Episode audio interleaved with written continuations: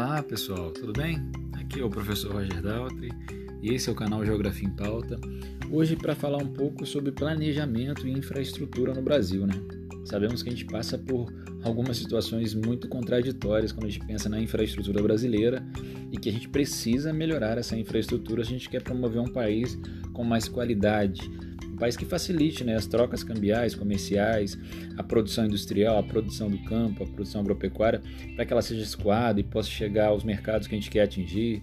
E até para a gente, é consumidor comum, a gente tenha segurança e que tenha produtos cada vez mais em conta, mais baratos, com um elevado potencial de produtividade a partir de uma logística que facilite isso. Para que isso aconteça, a gente tem que trabalhar com questão de infraestrutura logística de um país. E a gente vai trabalhar na ideia de modais de transporte, ou seja, as modalidades de transporte de carga que a gente vai ter é, dentro de uma realidade de um país, de uma área do espaço geográfico. Nessa proposta, a gente vai dividir esses modais de transporte, essas modalidades de transporte, em cinco grandes áreas. A modalidade, modalidade aérea, aérea ou aeroviária, a dutoviária, a ferroviária, a hidroviária e a rodoviária. Geralmente cada um tem uma escolha baseada em suas vantagens e desvantagens, com custo, velocidade, entre outros fatores que são levados em consideração para que a gente possa estar fazendo a opção por um determinado modal. É, vamos lembrar alguns casos aqui. A gente teve recentemente um caso muito emblemático no Brasil que foi a greve dos caminhoneiros, né, que paralisou o Brasil por algum tempo, não tanto quanto a pandemia agora, que é uma coisa é, maior, né? não é uma coisa somente local, mas a gente teve uma paralisação que é, significou uma perda interessante para a economia brasileira e que demonstrou para a gente que a escolha de um determinado modal pode, inclusive, ter ali uma ideologia pode por trás, pode ter algumas características que, que a gente precisa analisar com mais calma e com cuidado. E também faz a gente refletir se realmente a opção que fizemos quando decidimos investir mais em rodovias do que nos outros modais, se ela foi assertiva, se ela foi acertada, ou se a gente precisa refazer talvez algumas dessas desses grandes investimentos logísticos quando a gente pensa num país de dimensões continentais, como é o caso do Brasil. Então agora vamos falar de maneira geral de cada um dos modais.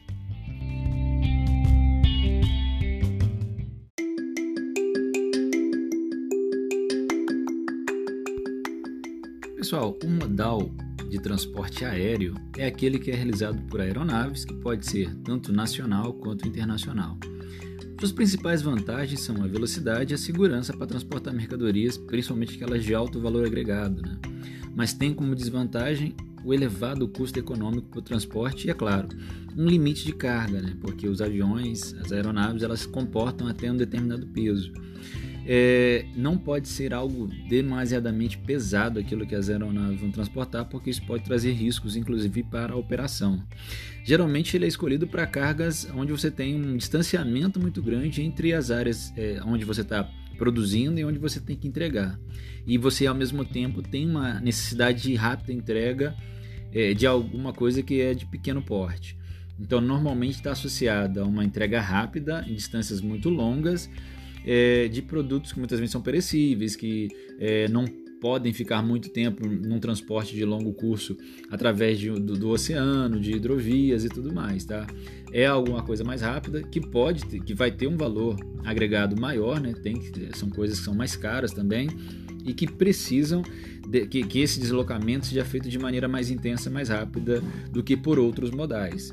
Por isso também ele não é utilizado, é, talvez, no, porte da maneira que poderia ser utilizado. É legal falar dele da evolução aqui no Brasil, do crescimento nos últimos anos do transporte aéreo, fruto, é claro, de melhorias sociais, de programas sociais que possibilitaram que alguns setores aéreos, principalmente de transporte de passageiros, ele crescesse muito nas últimas décadas, fruto também do processo de globalização mundial e de outros fenômenos. Né? O Brasil é um dos países do mundo que mais transporta passageiros, pelo menos, de um lugar para outro. Quando a gente pensa de carga, é, ele ainda está limitado a alguns setores de atuação, mas o transporte passageiro é, é, é, um grande destaque. A gente tem, por exemplo, um destaque interessante no sentido de, do transporte através do, do, das aeronaves de, de helicópteros, né? O Brasil é um dos países que mais tem esse transporte, principalmente no setor de negócios, no transporte através de helicópteros. E o Brasil tem crescido muito, apesar de infelizmente, a infraestrutura ainda carecer de algumas coisas, de algumas situações, por isso que a gente ainda se depara com algumas situações como o caos em aeroportos, muitos atrasos, muitos problemas que estão relacionados ainda à infraestrutura de aeroportos que dificultam com que a gente possa crescer mais nesse setor. O modal de transporte dutoviário, duto, duto, DU, tá galera? Dutoviário. É formado por dutos ou tubos que vão transportar geralmente líquidos e gases né, a longas distâncias. Suas principais vantagens estão na segurança do trajeto do produto, sem perigo de roubo, e a simplificação da carga e da descarga tem como principal desvantagem a possibilidade de gerar problemas ambientais, como um rompimento de um duto, que pode fazer com que aquele material ele venha a vazar né, e contaminar solo e coisas afins, so, é, solo, subsolo, né, sofre arte e coisas afins. E é claro, o alto custo que ele vai empregar num processo de fixação e de licenciamento por onde vai passar esses dutos. Não é uma coisa muito fácil, é uma coisa que exige é, uma questão ambiental delicada, liberação para poder passar é, por determinados lugares, não pode passar, por exemplo, por áreas que são ambientalmente protegidas. Então isso faz com que o custo muitas vezes seja um custo maior e mais elevado do que aquele que poderia ser. Geralmente é escolhido para transportar óleo como através dos oleodutos, né? ou gás através dos gasodutos. O Brasil, por exemplo, tem um grande gasoduto que vem lá da Bolívia, Bolívia Brasil, Brasil Bolívia, que vai trazer muito gás natural para algumas regiões produtoras, como aqui em São Paulo, sul do Brasil. É interessantíssimo porque ele vem lá da Bolívia. Então, há uma possibilidade de você carregar por diferentes lugares e a grandes distâncias esse material através do sistema dutoviário, tá, galera? Através dos dutos que podem e são utilizados numa escala interessante no Brasil para levar óleos através de oleodutos e gases através dos gasodutos. O transporte modal hidroviário, também pode ser chamado de aquaviário, marítimo ou naval. É aquele que utiliza transportes e movimentos sobre trechos aquáticos, que podem ser rios, mares, oceanos. Esse modal tem como vantagem o carregamento de grandes cargas, é, ele aceita muita coisa, é o que mais vai conseguir ter é, a, a, a quantidade de carga maior do que nos outros modais e ao mesmo tempo com grande distância e com baixo custo, principalmente produtos que precisam ser entregues em outros continentes, tá galera? Ele acaba sendo muito vantajoso, por isso ele é muito utilizado, é o principal utilizado nas comercializações internacionais. Suas desvantagens estão na demora, né? Que ele vai a uma velocidade muito pequena, a necessidade de rotas apropriadas, está é, tá sujeito, por exemplo, às intempéries, né? Que podem acontecer e pode dificultar, inclusive, a entrega do produto é, é utilizado em larga escala para o transporte internacional de mercadorias e precisa, claro, de uma infraestrutura de portos é, que venha comportar tanto é, para poder carregar esse navio, quanto para poder estar tá retirando material desse, desse navio, dessa embarcação, melhor dizendo. Então você precisa ali estar criando, seja no rio, seja no lago, seja no, no oceano, no mar, você precisa ali de criar uma infraestrutura para poder carregar e descarregar as embarcações que vão estar transportando essa carga. É muito utilizado porque para longa distância ele consegue, como ele carrega muita coisa, apesar de ser lento, ele consegue fazer com que o preço fique muito competitivo. Por isso é mais utilizado no comércio internacional.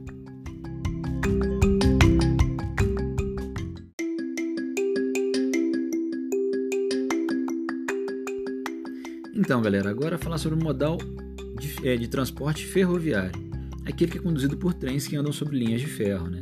Tem grande utilização desde a segunda revolução industrial para carregar cargas de alta quantidade, porque ele consegue é, carregar bastante coisa, isso é uma coisa, uma grande vantagem dele. Também ele é utilizado para longas distâncias, ele pode, para países de grande dimensão, dimensão continental, como é o caso do Brasil, ele é muito utilizado, ele tem um, uma, uma capacidade muito grande de carregar muita coisa, de carregar muita carga. Possui como principais vantagens o carregamento dessa quantidade muito grande de carga, baixo risco de acidente, porque é, não é comum você ver acidente com descarrilamento de trens, o que vai garantir que na maioria das vezes esse material que está sendo transportado ele vai chegar ao seu destino. E as desvantagens estão precisa de uma infraestrutura, né? Com linhas de ferro. É, no caso brasileiro, há um sucateamento, inclusive, dessas linhas de ferro, bitolas de, de, de, de tipos diferentes. A falta mesmo de, de uma, uma ideia de interligação entre essas linhas que existem hoje no território nacional. E é claro, essa falta de investimento ao longo do tempo gerou problemas, né? É, nem, ele também tem um problema muito sério que ele não consegue entregar de porta a porta é, esse material.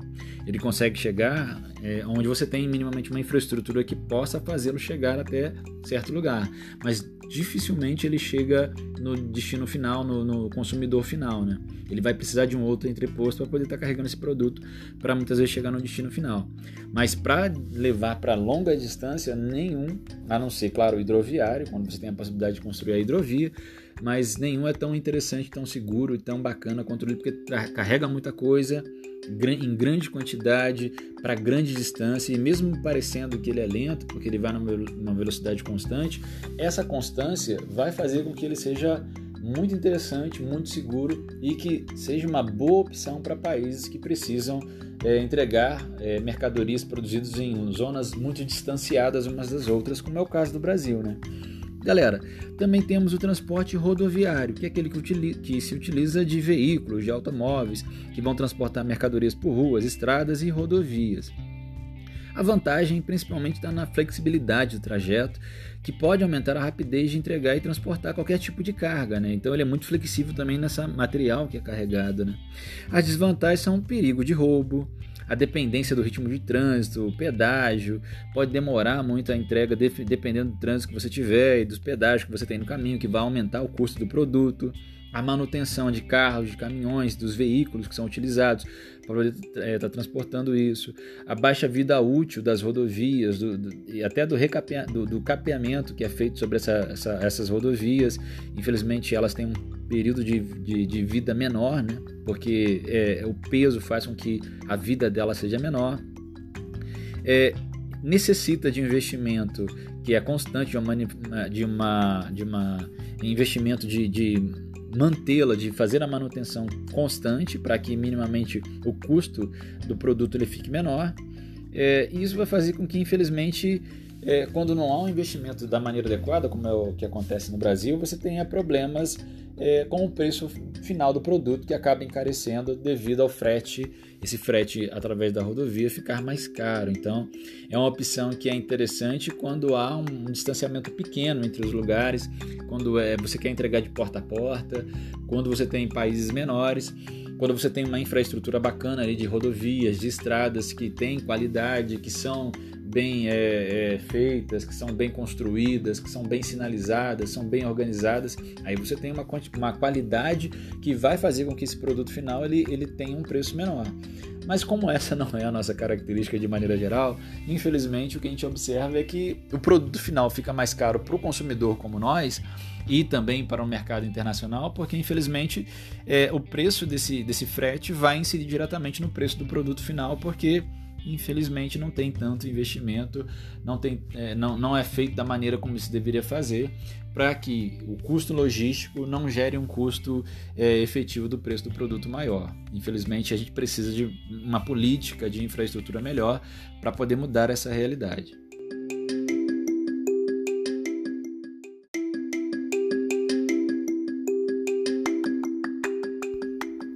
Os modais podem ser classificados, tá, galera?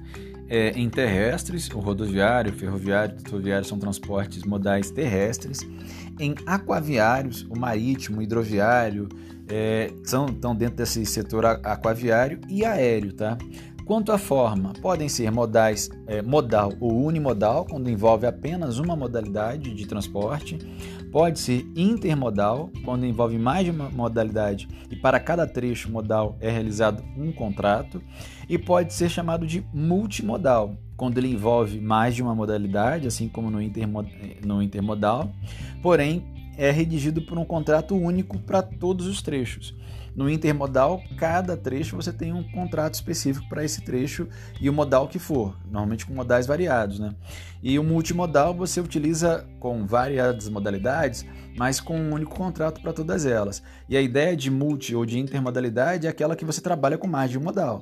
Aonde dá para eu ir com rodovia, eu vou com rodovia. Aonde eu dá para ir com trem, eu vou com, com, com ferrovia, a gente vai com ferrovia. Aonde dá para ir com hidrovias, a gente vai com hidrovias. Então você faz uma comunicação ali entre os modais, que pode ser redigido por um ou por mais de um contrato, diferenciando ali é, a multimodalidade da intermodalidade, tá bom? Existem os chamados operadores logísticos, como no caso brasileiro você tem ali um operador logístico é, nacional que vai determinar inclusive as políticas públicas voltadas para essa operação logística, o que também é algo importante para reduzir os custos do produto final. É, no Brasil, desde a década principalmente de 50, dos governos de JK, nós temos trabalhado muito o setor rodoviário, né? A ideia de atrair a indústria automobilística internacional, ela fez com que o Brasil se mobilizasse do ponto de vista político para grandes investimentos na área de infraestrutura rodoviária, né? O Brasil é um país rodoviarista. A gente teve uma política rodoviarista a partir de JK de Juscelino Kubitschek lá no, na, no, seu plano de metas lá de crescer 50 anos em 5 e tudo mais, houve um, uma destinação de verbas voltadas para atrair essa indústria que o Brasil ainda não dispunha, né? para teoricamente complementar um, um, setor industrial que ainda era carente é, e ainda era insípido no Brasil. E aí a gente vai ter grandes investimentos na, em cortar o Brasil através de rodovias. O que naquele momento foi interessante para atrair essa tecnologia que a gente não dispunha aqui, que a gente tinha que importar, mas ao mesmo tempo foi delicado, porque não foi a melhor opção. Hoje você encontra muitos problemas relacionados às rodovias no Brasil. A maior parte delas é ruim ou péssima, a maior parte delas não tem asfalto, a maior parte dela é mal sinalizada, a maior parte delas é muito perigosa. E aí você coloca na mesma estrada carros, veículos de passeio, com, com transportadoras, com, com veículos ali, com caminhões com diferentes anos de uso, uns muito velhos, outros muito novos, com diferentes modalidades, com diferentes velocidades, com diferentes pesos, o que vai gerar uma estrada extremamente perigosa. Há trechos, principalmente no entroncamento do Centro-Sul, em que você tem um perigo enorme de ter é, é, roubo de cargas, né? o que é muito comum em Rio de Janeiro e São Paulo, principalmente. E é claro, é, as empresas vão trabalhar já sabendo que elas vão ter uma perda é, de, é, advinda do roubo de carga, e isso vai estar no preço do frete no final desse produto, que vai fazer o produto ficar mais caro é, transportar do campo, o Brasil tem uma vocação campestre interessante, uma vocação como país agroexportador também muito que chama muita atenção, é delicado. Como você tem as estradas do interior do Brasil, das regiões produtoras de alimento, que são de péssima qualidade, é, são de sua maioria esburacadas, isso faz com que a manutenção dos caminhões também seja delicada, também seja extremamente cara. O que vai fazer também o preço do produto ficar ruim, não ficar bom, o que faz com que ele demore a chegar, o que faz com que a gente não cumpra muitas vezes é, os nossos contratos. A gente faz contratos com o mercado internacional poder estar entregando, por exemplo, para a China, para a Índia, para os Estados Unidos ou para outro país qualquer, um produto qualquer como a soja, um produto que a gente exporta muito e nem sempre a gente consegue cumprir o prazo, porque o nosso operador logístico, infelizmente, é, é deficitário, é, é, é, complicado. A ideia de investir muito em rodovia não foi a melhor ideia que a gente teve, infelizmente, porque é um sistema que depende de uma manutenção constante que se torna cara. O investimento inicial não é tão caro como modais que transportam muita carga, como é o hidroviário, como é o, o ferroviário. Sim, sim, o investimento é menor. Só que ao longo do tempo, a manutenção desse sistema é muito cara. É por isso que, grande, que alguma parcela das rodovias brasileiras, o governo brasileiro decidiu, na década de 90 principalmente, é, privatizar, conceder a iniciativa privada e aí, quando concede, ela coloca pedágio, ela torna mais caro também o preço do produto no final das contas, porque ela pode até manter ali uma qualidade maior na rodovia, mas ao mesmo tempo ela cobra por essa qualidade e isso vai incidir no preço do produto final. É importante que a gente entenda que para países com dimensões continentais, como é o caso da Rússia, como é o caso da China, como é o caso dos Estados Unidos, como é o caso do Brasil, da Austrália. São países onde o investimento em redes de infraestrutura logística se faz extremamente necessário para você poder integrar regiões produtoras e regiões consumidoras e poder entregar, integrar as regiões que produzem ao cenário e ao comércio internacional. Mas ao mesmo tempo, a gente precisa entender que tem uma lógica nisso que pode fazer com que o preço do produto fique mais competitivo, fique menor e faça com que o seu país possa vender mais. E isso está diretamente relacionado ao processo logístico, à ideia logística. O Brasil, como ele tem uma logística muito deficitária, com baixos investimentos, com vários problemas de infraestrutura, principalmente nas rodovias, você acaba tendo problemas muito sérios na destinação do produto, na entrega do produto, no cumprimento de, de contratos, no preço do produto final. A gente fala que isso é o custo Brasil, né? É o custo de produzir no Brasil para poder vender lá fora. É um custo elevado também, porque, infelizmente, a gente vai ter problemas relacionados a essa infraestrutura logística que nem sempre é feita da maneira que com o que se pode fazer, tá? Então, desde a era JK, principalmente, a gente tem um investimento maior quando a gente pensa em infraestrutura logística no setor rodoviário do que nos demais setores, o que não garantiu a esse setor rodoviário ter qualidade para poder estar tá entregando esses produtos finais, estar tá fazendo essa destinação do produto final. É interessante, galera, que no Brasil nós temos até um sistema que tenta ser inteligente quando pensa em rodovias.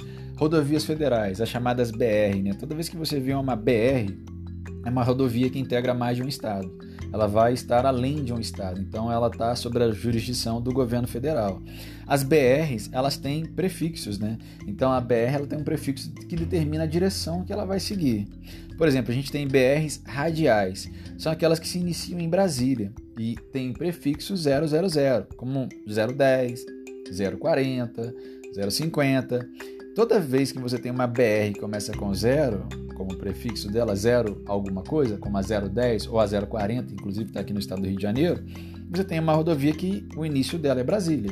Então é importante entender que tem uma lógica de direção, de direcionamento para as rodovias federais no Brasil, nessa ideia de dimensão continental que o Brasil tem.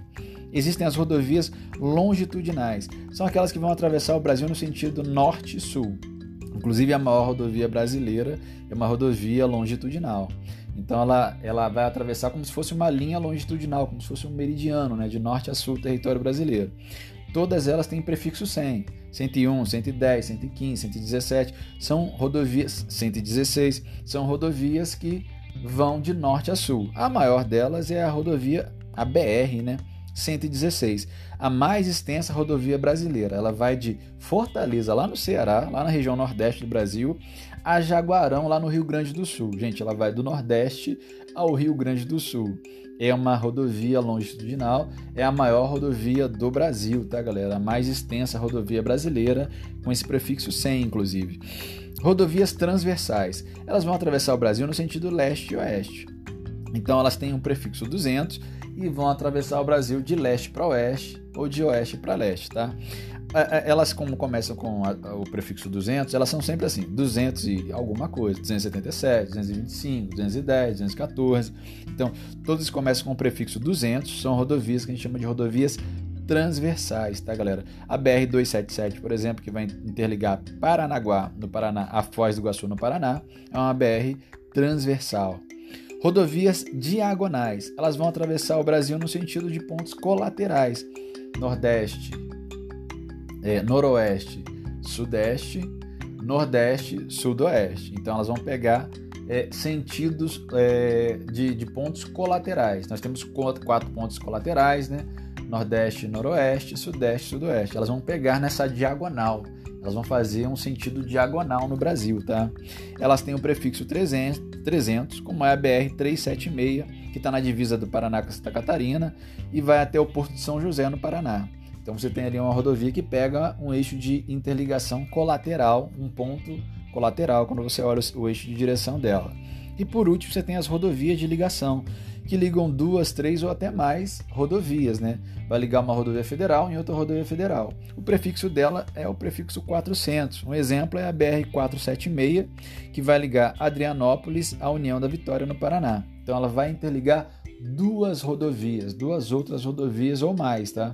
Então, toda vez que você tem uma rodovia que liga uma rodovia federal em outra rodovia federal, você tem ali uma rodovia de ligação, uma BR de ligação, e o prefixo dela é 400.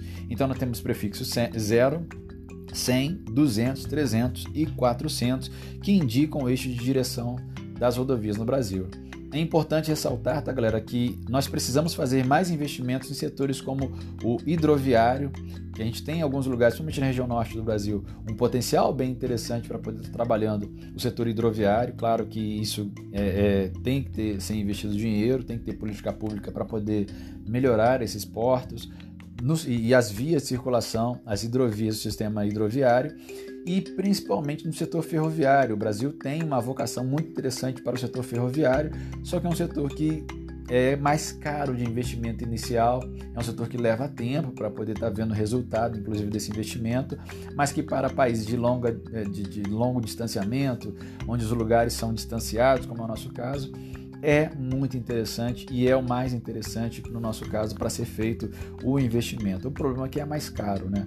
Mas vale a pena fazer investimento tanto para transporte de passageiros como para transporte de carga no setor ferroviário no território do Brasil. Então lembre-se que a gente fez uma opção que foi errônea lá no passado, que se mostrou errôea, que é o investimento de, da maior parte é, do dinheiro logístico nas rodovias, o que fez com que haja hoje um predomínio de transporte de carga através do setor rodoviário. Então, a maior parte de passageiros é, e de carga no Brasil é transportado por rodovia, quase 60% de toda essa carga e de passageiro é transportado por rodovia, o que faz o preço do produto ficar mais caro, porque a rodovia é boa para o porta a porta, para pequenas distâncias, pequenas e médias distâncias, e o sistema ferroviário, que já foi forte no Brasil, acabou ficando em segundo plano.